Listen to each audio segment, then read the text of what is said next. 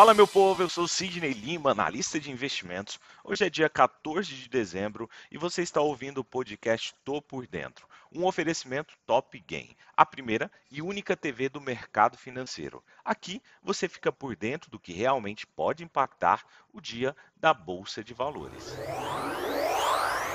Ontem, o índice de ações da Bolsa Brasileira animou logo pela manhã, chegando a subir 1,60% porém acabou cedendo ao final do dia, caindo a 0,35 e assim atingindo os 107.382 pontos.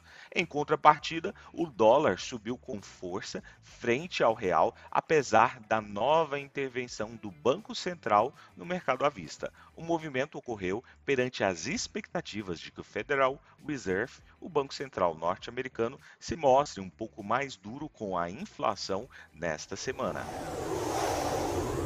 No mercado internacional, a decisão de política monetária do Fed, prevista para quarta-feira, está aí entre as 20 reuniões de bancos centrais nessa semana que podem provocar oscilações bem intensas no mercado, dependendo dos desdobramentos dessas decisões.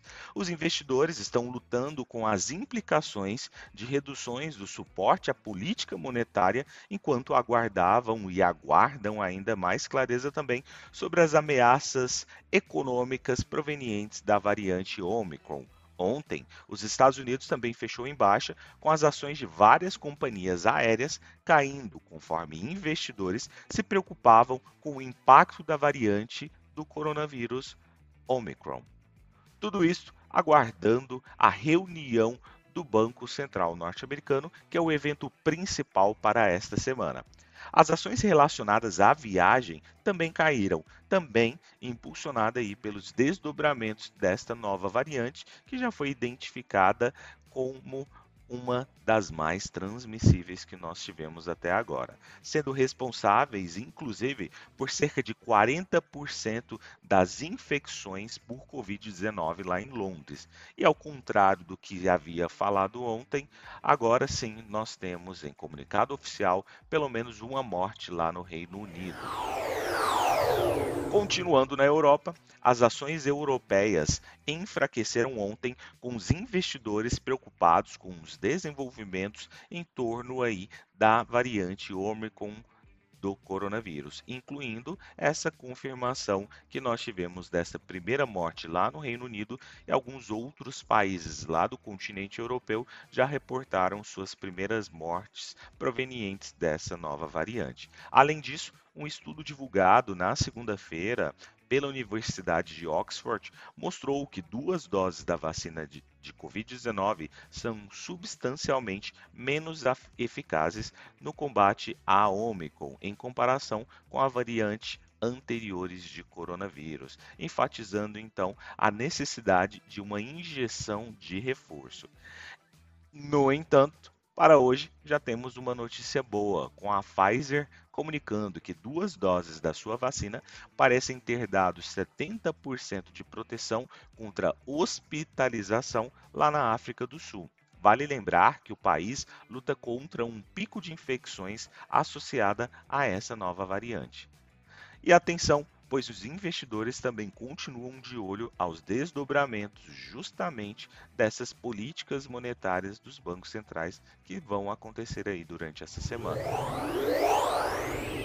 Partindo para o petróleo, entre as commodities, o petróleo vai recuando, refletindo os possíveis obstáculos quanto à reabertura global, se essa nova cepa se mostrar capaz de provocar restrições de mobilidade mais ampla entre os países. Hoje o petróleo ensaiou pequenos ganhos, recuperando as perdas no início do dia, desencadeadas pelas preocupações dos investidores justamente sobre a demanda por consequência aí da nova variante. Depois que novas restrições foram impostas na Europa e na Ásia em meio ao aumento de casos generalizados também causado pela Omicron.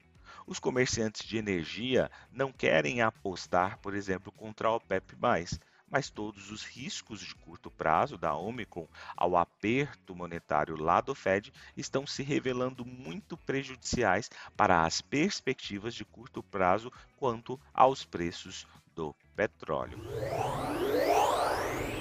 Para hoje, em contexto local, teremos ata do Copom às 8 horas da manhã e dados de IPP às 12h30 lá nos Estados Unidos.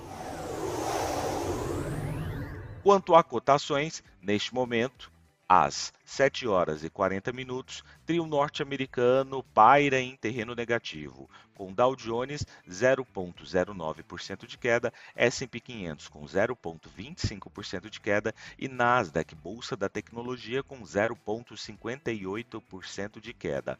O índice VIX sinalizando um pouco de temor, índice VIX neste momento com 2,41% de alta e a Alemanha com 0,05% de alta. No continente europeu está um pouco indefinido para onde nós vamos no dia de hoje.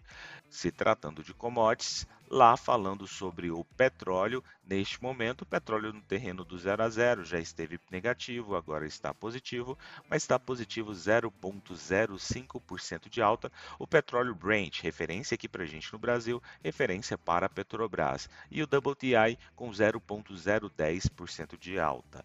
Então é isso, valeu, muito obrigado, tchau.